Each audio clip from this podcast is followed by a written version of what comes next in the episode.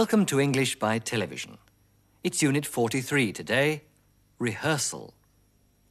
Now that we're back from the States, we'd like to show you something of London's theatre world. There are more than 40 theatres in the West End of London. They show all sorts of productions, from serious plays to musicals and comedies. Some of the plays shown there have been performed for a very long time, like The Mousetrap by Agatha Christie. The Royal Opera House at Covent Garden is the home of opera and ballet.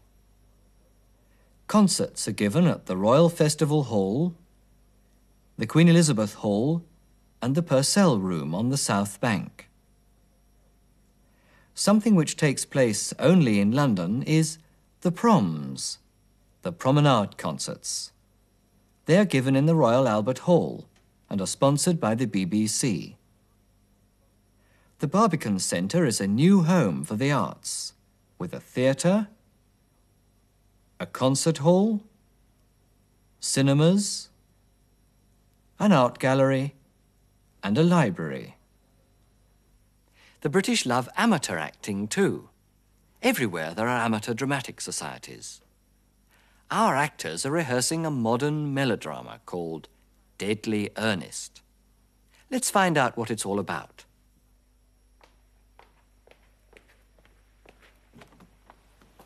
Hello, Jane. Hello, Russell. Hello, Mary. It's cold, isn't it? Uh, what was that? I said it was cold. Yes, very cold.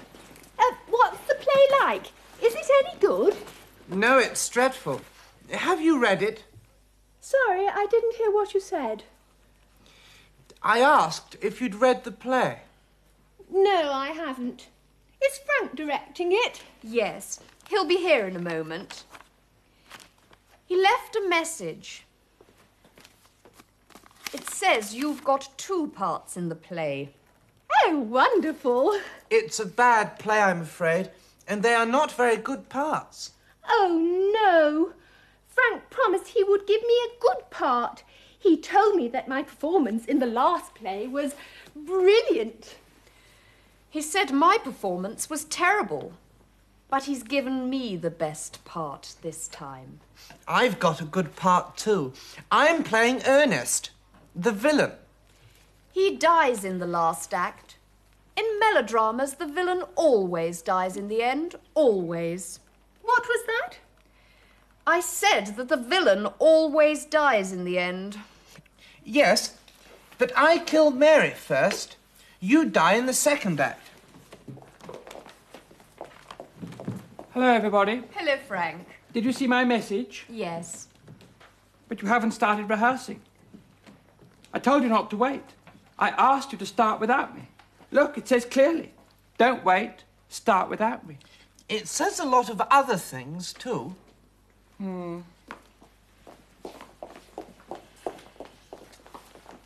And I've just arrived. I was late. All right, I'll answer it. Listen, this rehearsal's very important. The writer of the play is coming here, John Benson. He's written lots of plays. He's famous. Your message didn't mention that. It didn't say he was coming. Well, he is coming. And they want first class performances from all of you. You've broken your arm? You were playing football. Of course you can't come. Oh, yes, I'll tell Frank. Goodbye.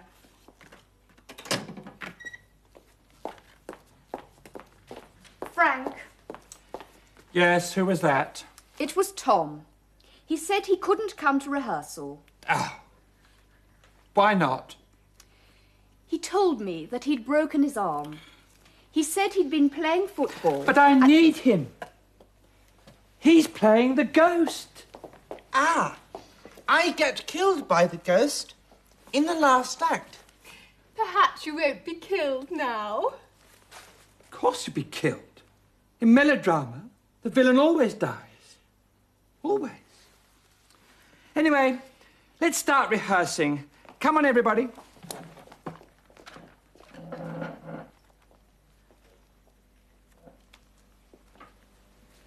That was fine. You were very good, Mary. I'd like just a little more feeling in your lines. And you, Russell, you can do better. You must be more evil. You're the villain, remember? Right. Let us continue. Act three, scene one.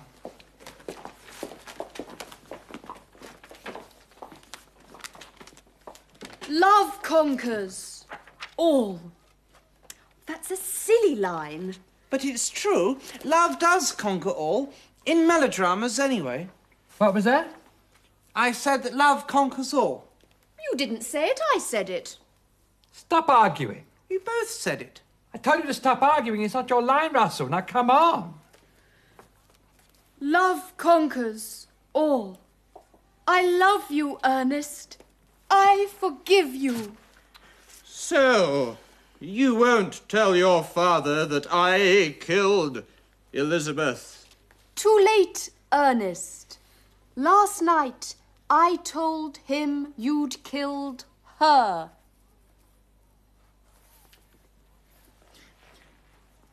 Your father's coming now. I can hear him.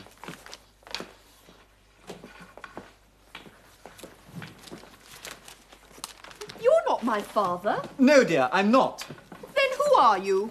I told you. it's John Benson. I said that he was coming to watch the rehearsal. Well, I didn't hear you. I was answering the telephone. Well, I told the others.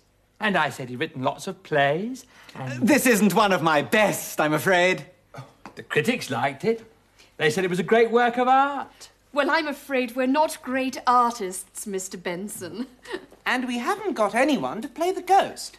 I'll play the ghost. For the rehearsal, anyway. Ooh.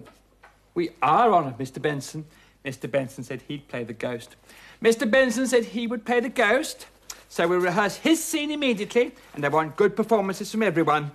Uh, act three, scene five.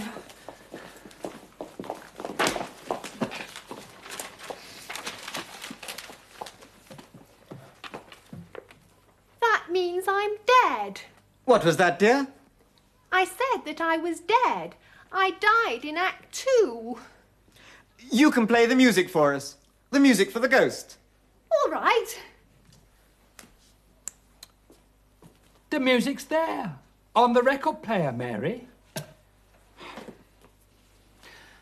There are some wonderful lines in this scene, Mr. Benson. Immortal lines. To be or not to be, that is the question. Immortal lines. Those lines are not in this play.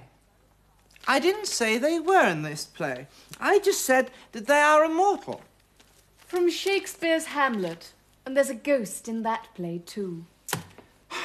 Come on, let's rehearse. I'm waiting for the music, dear. What's happened to it? I don't know.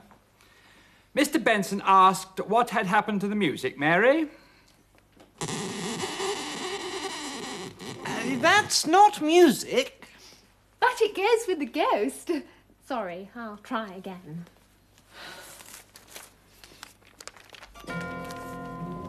Good lord. That line's not in the play, Russell. Uh, sorry, I thought it was a ghost. Don't be ridiculous. Stop! Stop, or I'll shoot you! Mary! It's not the right music. I'm so sorry. It's all right. I like it. What? I said I liked it. But it doesn't go with the scene. Then I'll change the scene. I'll rewrite it. With a happy ending. A musical ending. Then I won't die. No, of course not. But it's a melodrama. And you said the villain always dies in melodramas. Not this time, my dear.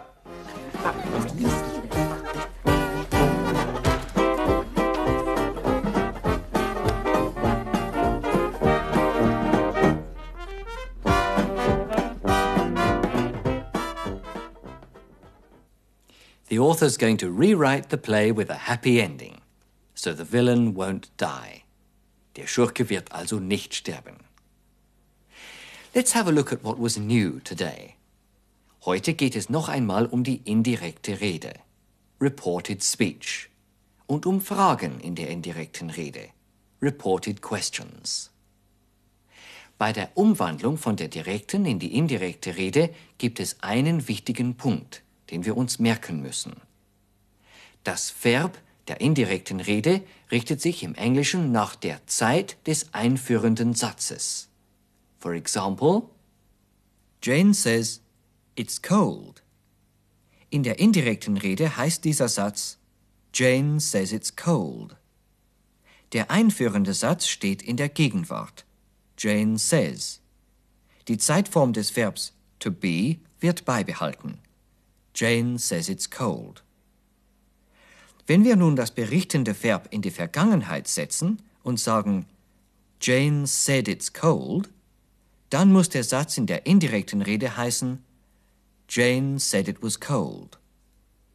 Hier ist also eine Zeitverschiebung passiert. Die Verbform is wurde in der indirekten Rede um eine Zeitstufe zurückgesetzt und lautet nun was. Frank, der Regisseur, hat zu Jane gesagt, Your performance is terrible. Jane hat das so berichtet. He said my performance was terrible. Jane hat mit Tom folgendes Telefongespräch geführt. You've broken your arm? You were playing football. Of course you can't come. Oh, yes, I'll tell Frank. Goodbye. And here's what Jane reported to Frank. It was Tom. He said he couldn't come to rehearsal. Why not? He told me that he'd broken his arm. He said he'd been playing football. Frank left a message. In der indirekten Rede muss es heißen, I said he had left a message. Natürlich verkürzen wir beim Sprechen he had left zu he'd left. Die einfache Vergangenheit, das Simple Past, wird in der indirekten Rede zur Vorvergangenheit, zum Past Perfect. He left a message. I said he had left a message. Das Present Perfect wird ebenfalls zum Past Perfect. He has left a message. I said he had left a message. Das Past Perfect bleibt in der indirekten Rede unverändert. Eine zeitliche Zurücksetzung ist nicht mehr möglich. He had left a message. I said he had left a message. Dieses System der Zeitverschiebung gilt auch für reported questions, Fragen in der indirekten Rede. Now listen to another example from our story. I'll play the ghost. Mr. Benson said he'd play the ghost. Can wird in der indirekten Rede zu could. Will wird zu would. May wird zu might.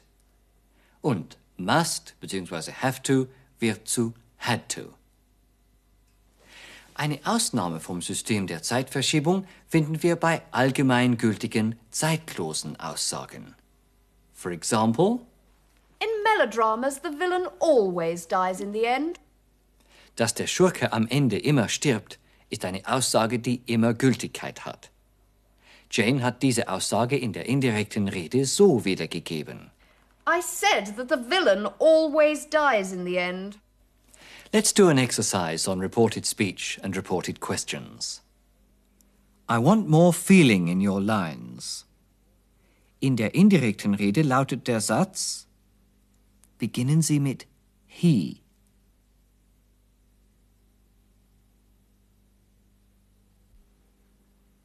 He said he wanted more feeling in his lines. What's the play like? Die indirekte Frage muss lauten Beginnen Sie mit she. She asked what the play was like.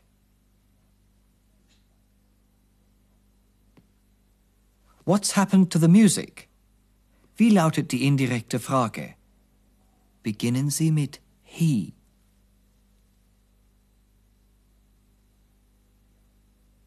He asked what had happened to the music. I'll try again. Beginnen Sie mit he.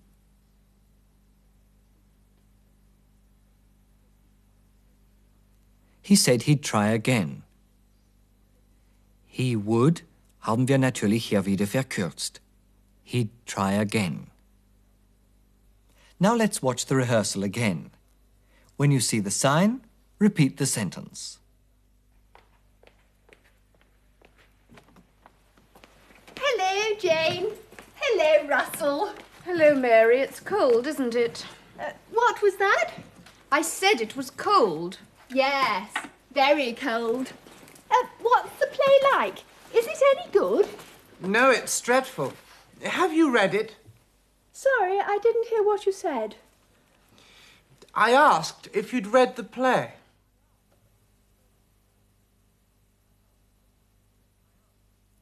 I asked if you'd read the play. No, I haven't. Is Frank directing it? Yes. He'll be here in a moment. He left a message. It says you've got two parts in the play. Oh, wonderful. It's a bad play, I'm afraid, and they are not very good parts. Oh, no. Frank promised he would give me a good part. He told me that my performance in the last play was brilliant. He said my performance was terrible, but he's given me the best part this time. I've got a good part too. I'm playing Ernest, the villain. He dies in the last act. In melodramas, the villain always dies in the end. Always. What was that?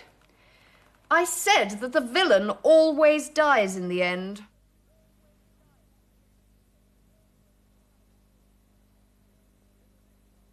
I said that the villain always dies in the end. Yes, but I killed Mary first. You die in the second act. Hello, everybody. Hello, Frank. Did you see my message? Yes. But you haven't started rehearsing. I told you not to wait. I asked you to start without me. Look, it says clearly don't wait, start without me. It says a lot of other things too. Hmm.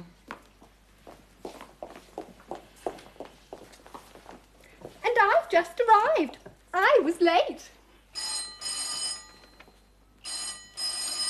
All right, I'll answer it. Listen, this rehearsal's very important. The writer of the play is coming here, John Benson. He's written lots of plays. He's famous. Your message didn't mention that. It didn't say he was coming. It didn't say he was coming.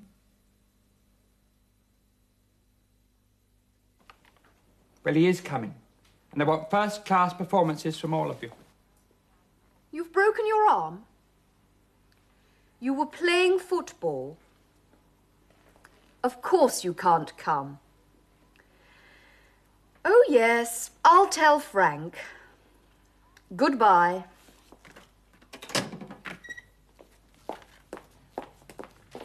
Frank, Yes, who was that? it was Tom. He said he couldn't come to rehearsal. Oh. Why not? He told me that he'd broken his arm.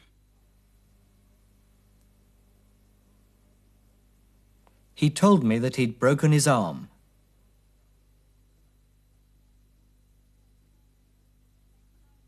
He said he'd been playing football. But I need him. He's playing the ghost. Ah, I get killed by the ghost in the last act. Perhaps you won't be killed now. Of course you'll be killed. In melodrama, the villain always dies. Always. Anyway, let's start rehearsing. Come on, everybody.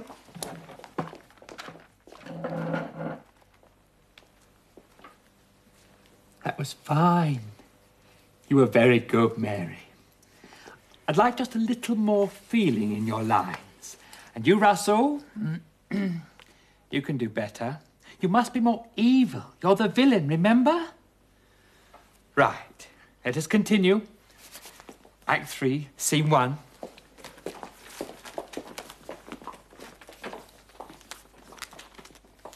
Love conquers all. That's a silly line. But it's true. Love does conquer all. In melodramas, anyway. What was that?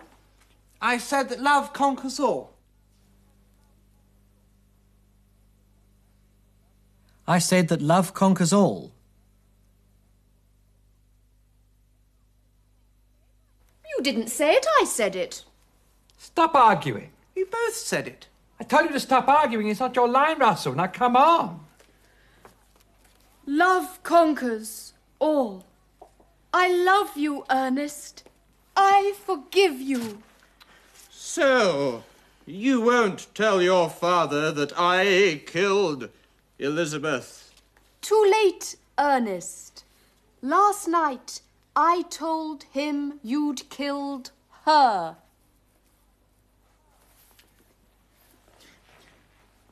Your father's coming now. I can hear him.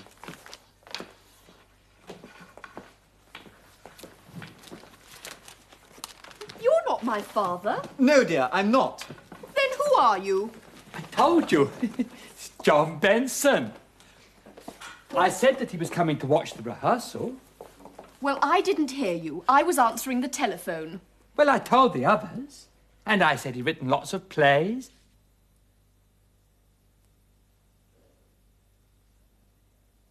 I said he'd written lots of plays.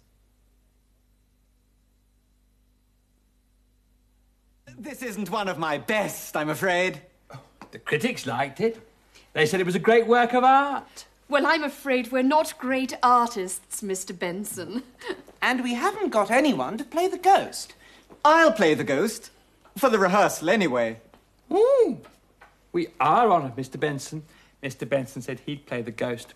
Mr. Benson said he would play the ghost. So we'll rehearse his scene immediately, and I want good performances from everyone.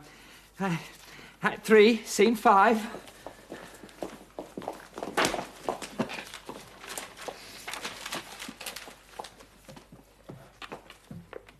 That means I'm dead.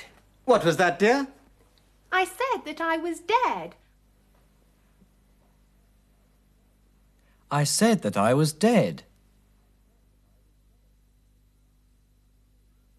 I died in Act Two. You can play the music for us. The music for the ghost.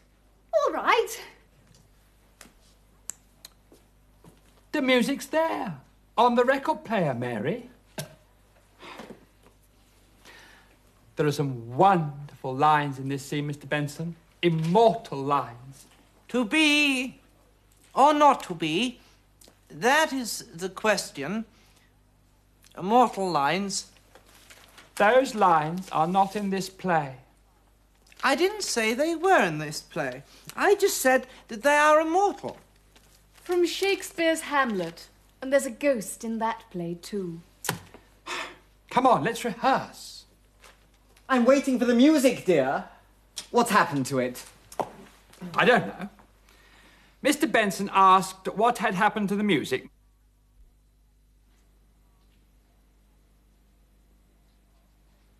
Mr. Benson asked what had happened to the music.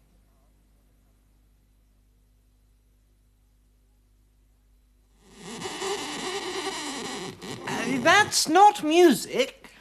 But it goes with the ghost. Sorry, I'll try again.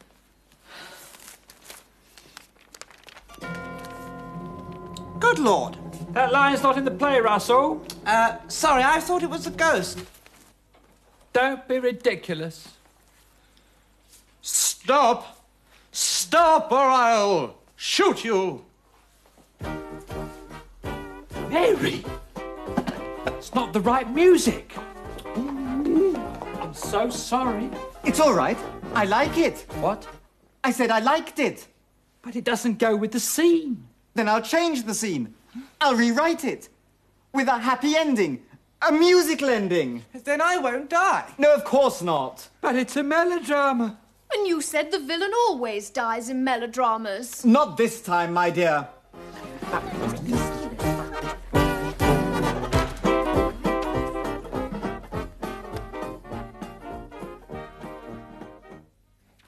Let's finish with some sentences for you to practice. Geben Sie ein Telefongespräch wieder. Verwenden Sie die indirekte Rede und indirekte Fragesätze. Berichten Sie, dass Tom Sie angerufen und gesagt hat, er habe sich erkältet. Sich erkälten, to catch a cold.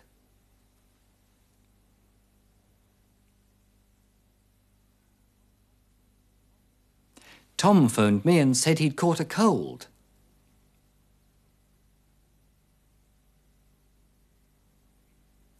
Berichten Sie, dass er im Regen zwei Stunden lang Golf gespielt habe.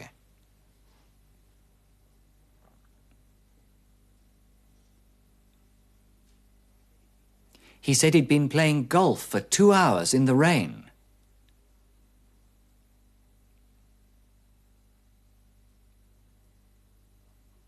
Sagen Sie, dass Sie ihn gefragt haben, ob er das Theaterstück schon gelesen habe.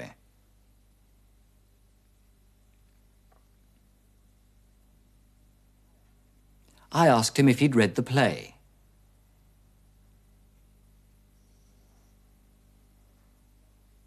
Sagen Sie, dass Russell gesagt hat, er würde gerne den Schurken spielen.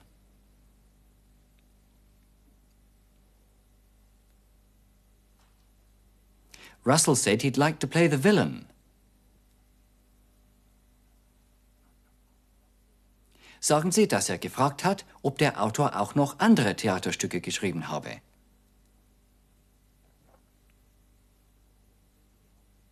He asked if the author had written other plays as well.